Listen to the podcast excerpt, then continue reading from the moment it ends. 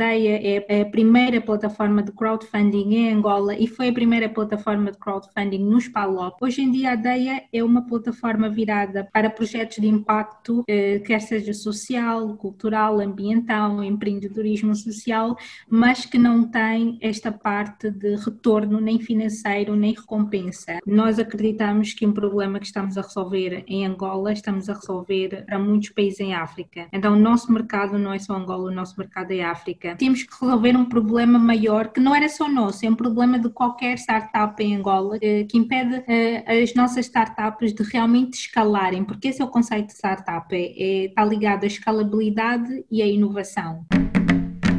Olá, seja bem-vindo a mais uma edição do podcast Voice and Echo. Eu sou Vicente Pax Tomás e hoje temos como convidada a Wanda Oliveira, cofundadora da Bantu Makers. Este episódio decidimos dividi-la em duas partes. A primeira parte, a Wanda fez a introdução sobre os projetos que ela está envolvida juntamente com a equipa uh, dela, onde falamos da Deia Mais, da Salo e do Luei. A sua atenção.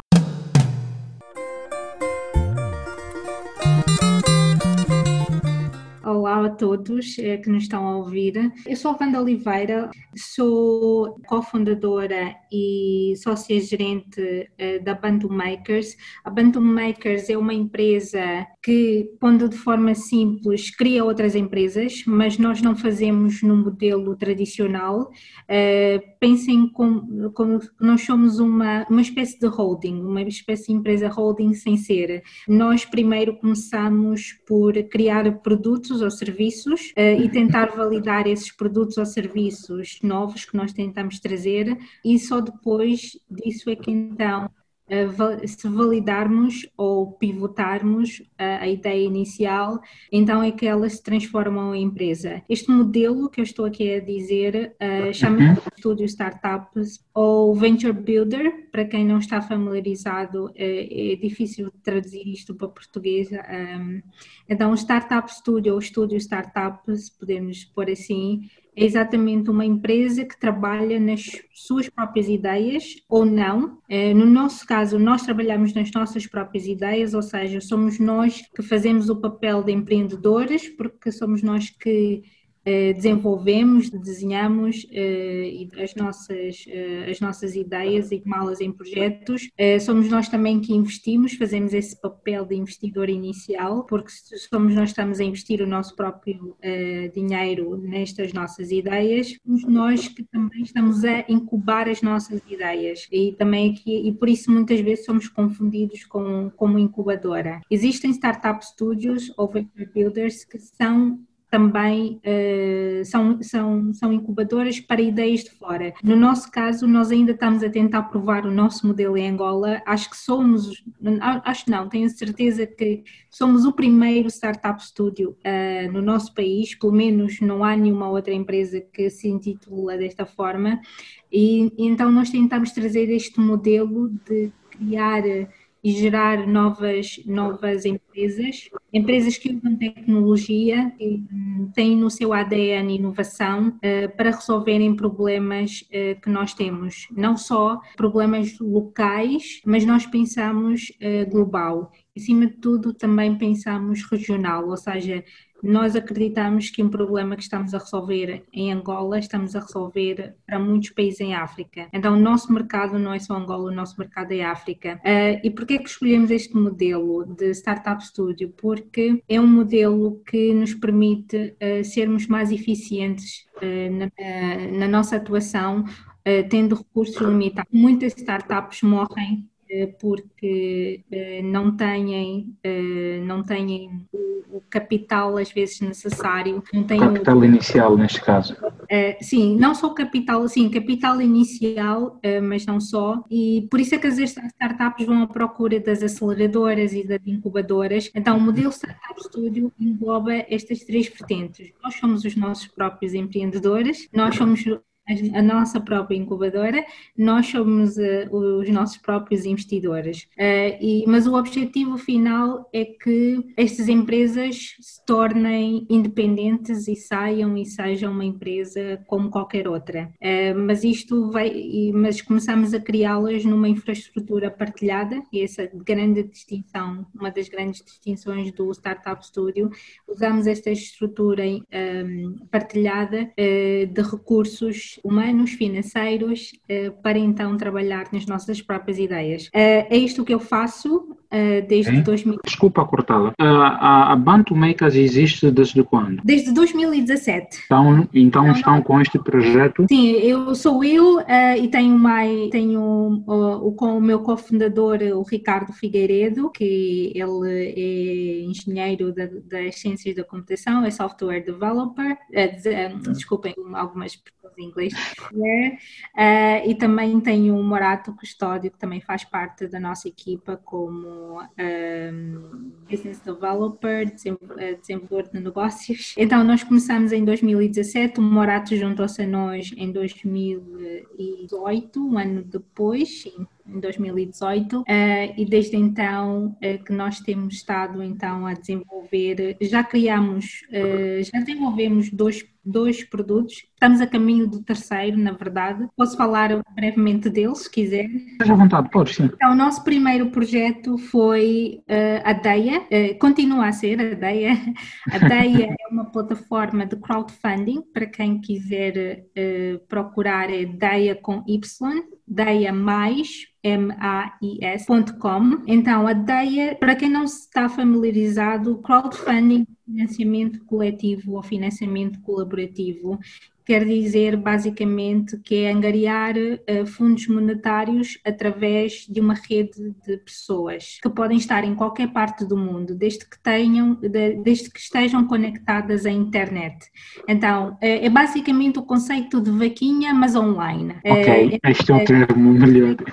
Exatamente, o conceito de vaquinha sempre existiu na história da humanidade, todos os empreendedores, todo, todas as pessoas que quiseram sempre realizar um projeto, seja ele empreendedor, artístico ou qualquer outra coisa, usou-se e não tinha recursos, usou sempre esse, essa modalidade de pedir, eh, fazer angariação de fundos, de doações ou, ou investimento através da sua rede de contactos. O crowdfunding surge, começa a popularizar-se por volta de 2008 ou 2009, quando começam a surgir as primeiras plataformas de crowdfunding. Basicamente é o conceito, como disse, de vaquinha, mas online e então o poder da internet, eh, quando a internet começou a ganhar expressão, e principalmente as redes sociais, porque eh, o crescimento do crowdfunding a nível mundial também tem a ver muito com o poder das redes sociais, porque foi através, é usando as redes sociais que é possível chegar a um maior número de pessoas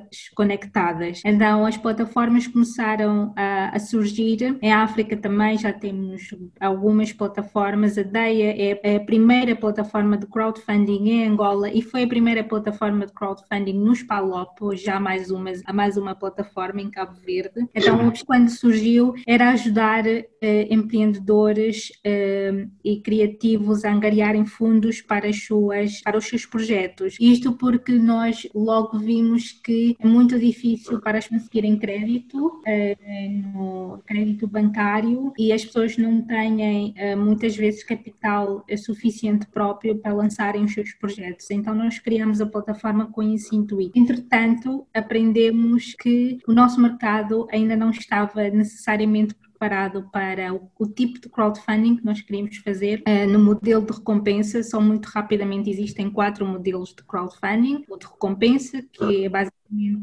algo não monetário, é algo que pode ser resultado de, da campanha que se está a fazer. Uh, o modelo de doação, uh, que é na verdade o segundo maior modelo que angaria mais dinheiro anualmente uh, de forma global. o modelo de empréstimo, que é na, é na verdade o maior modelo de crowdfunding, que é o carregar mais uh, dinheiro globalmente, e o modelo de equity ou capital, que é eu estou a comprar uh, ação ou estou a comprar, sim, ações numa determinada empresa. É, é uma espécie de mini bolsa. Então, nós começamos no modelo de recompensa, uh, muito virado para empreendedores e criativos, mas entretanto aprendemos que este mercado ainda não está preparado. Esse tipo de Uh, sim, e era preciso fazer um grande esforço uh, para educar. E como já mencionei, nós trabalhamos desde o início da, da, nossa, da nossa fundação, trabalhamos com capital próprio, ou seja, não temos investimento de fora, é nosso próprio dinheiro, nossas, nossas próprias poupanças. Então uh, descobrimos que não tínhamos recursos suficientes para fazer, para criar esse conteúdo necessário para educar as pessoas em Angola como se usa o crowdfunding, para que serve, como é. Uh, mas, entretanto, notamos que, e, este é o trabalho que todo empreendedor tem que fazer, que é ouvir o, feedback e ver o feedback de como as pessoas estão a usar a nossa plataforma, não é o nosso serviço ou o nosso produto. O feedback que vendo foi que funcionaria melhor o crowdfunding de doação, no modelo de doação. É muito mais simples e porque também tínhamos um outro obstáculo que continuamos a ter, já lá vou, que é o obstáculo dos pagamentos online. Então, nós como ainda não temos verdadeiramente pagamentos online, como existe em muitas eh, outras geografias, eh, fica muito mais difícil, porque as pessoas ou têm sempre que fazer uma transferência bancária, não é? E não é assim tão fácil, não é um processo tão fácil, tão rápido uh, termos uma, uma entidade na EMIS, mas ainda assim não é, não é algo imediato. Então nós, nós vimos que pagamentos online é também, é também um entrave. Hoje em dia a DEIA é uma plataforma virada para projetos de impacto eh, quer seja social, cultural, ambiental, empreendedorismo social, mas que não tem esta parte de retorno nem financeiro nem recompensa. Algumas uh, entidades, pessoas ou entidades que tiverem a fazer angariação quiserem dar, mas neste momento uh, é no modelo de doação. E nós estamos numa fase, ainda não, não, não se vê na plataforma atual, brevemente vamos então atualizar a plataforma com conteúdo mais virado então ao modelo de doação. Mas já temos campanhas e temos campanhas bem sucedidas na nossa plataforma e todas as campanhas bem sucedidas foram exatamente campanhas de, de impacto ser eh, feita por pessoas individuais ou por uh, organizações, uh, ONGs. Então, e nós vemos que isso tem, tem, tem um grande potencial, um, não só nós, também existem relatórios que falam do grande potencial do crowdfunding em, em África, porque é um meio alternativo de financiamento em qualquer modelo e que ajuda a democratizar esse acesso ao financiamento. Uh, para todos. Então, nós uh, estamos a crescer uh, este mercado e ajudar a crescer este mercado e que surjam também outras plataformas nos próximos anos. Nós fizemos uma, um, uma segunda experimentação, eu costumo dizer que nós funcionamos como um laboratório porque nem tudo vai dar certo. A experimentação foi a Salo. A Salo, acho que toda a gente conhece a expressão Salo, né? Trabalho. É trabalho, é isso? Sim, exatamente. Então, a Salo foi a nossa segunda experimentação que nós fizemos ainda em 2017 era uma plataforma de microtrabalhos. A ideia surgiu uh, de um problema e nós partimos sempre do problema, nunca é uma ideia assim do nada. É sempre observamos qual é o problema uh, ou a oportunidade que nós estamos a tentar resolver. Então, o que nós observamos aqui foi uh, quando alguém precisa, e porque também surgiu de uma necessidade, precisava de um canalizador, tinha que andar nos grupos do WhatsApp ou uhum. Facebook perguntar às pessoas da minha rede de contactos conheciam algum canalizador para recomendar. E também aqui não estávamos a reinventar a roda. Pensamos, isto lá fora existem N plataformas que é tão fácil encontrar profissionais, eh, canalizadores, mecânicos, tudo que tu possas imaginar. Uh, e aqui não temos isso, aqui temos que estar dependentes de estar a perguntar e se calhar a pessoa que nos vai recomendar alguém não nos vai recomendar alguém que é realmente bom. Uh, se calhar há pessoas que podiam recomendar melhores profissionais. Então a ideia ideia aqui era ser uma plataforma de conectar profissionais, os chamados blue collar, profissionais eh, que tra trabalham, que são trabalhadores independentes ou, pequeno, ou microempresas, para eh, e conectá-los a pessoas que precisavam dos seus serviços, eh, seja, seja eles que tipo for. Então, foi este o projeto que nós lançamos. Nós, na altura, decidimos fazer o, o chamado shutdown, decidimos fechar o projeto no final de 2018 e uma das principais causas foram duas. Primeiro, nós cometemos um erro, eh, na verdade, foi um erro que eu posso dizer de palmatória, não devíamos ter cometido esse erro, porque sendo uma plataforma online, a maior parte das pessoas que prestam este tipo de serviço ainda não estão conectadas, ou seja, elas não têm nem computador, nem smartphone, nós matamos o projeto mas acreditamos que ainda tem potencial e quem sabe ou alguém vai, vai fazer ou nós vamos voltar a fazer e desta vez já sabemos como fazer melhor, só que ainda não tivemos oportunidade para voltar a lançar. Isto porquê? Porque depois do depois termos de fazer este shutdown da, da sala, vimos que tínhamos que resolver um problema maior que não era só nosso, é um problema de qualquer startup em Angola que, que impede uh, as nossas startups de realmente escalarem, porque esse é o conceito de startup é, é tem, tem, está ligado à escalabilidade e à inovação. Então é muito difícil escalar algo quando não se tem uma forma uh, eficiente de uh, conseguirmos monetizar, que é a parte dos pagamentos online, e esta é a revolução das fintech. Uh, então nós decidimos então resolver esse grande problema. Nós vimos que as soluções que existem no mercado, agora já entrando aqui um pouco sobre a fintech, as pouquíssimas soluções que nós víamos a tentarem vingar no mercado não resolviam realmente um problema. Então, nesse caso, nós começamos a trabalhar nessa solução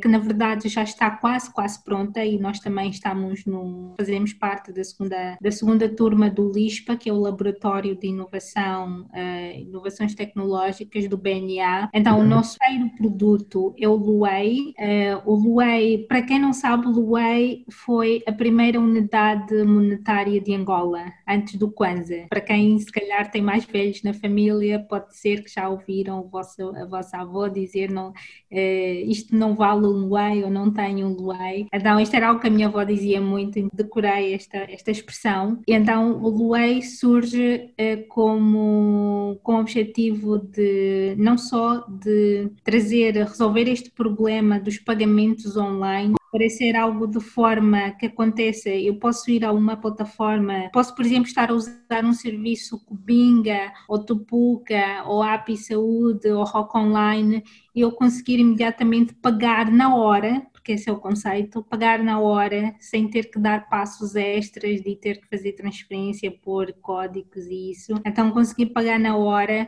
o que eu estou a comprar Uh, isto uh, é, é, uma conveniência para o cliente e também para, para quem, está, quem está a vender. Então, uh, então nós estamos a trabalhar nesta, nesta terceira solução e, e brevemente vamos então colocar no mercado. O Wave não não vem só resolver o, o, problema dos pagamentos online, nós fomos mais longe, nós queremos mesmo tentar resolver a, a, questão da inclusão financeira, porque não queremos que sejam só pessoas que têm acesso à tecnologia, que temos smartphones, computadores, a, a conseguir fazer pagamentos, mas que seja, seja também os vendedores ambulantes, que seja qualquer pessoa que vende uma praça, uma zungueira, um, um engraxador, consiga receber também pagamentos via uh, móvel, nesse caso. Uh, então, é uma solução que brevemente vamos colocar no mercado e que vai tentar resolver esta questão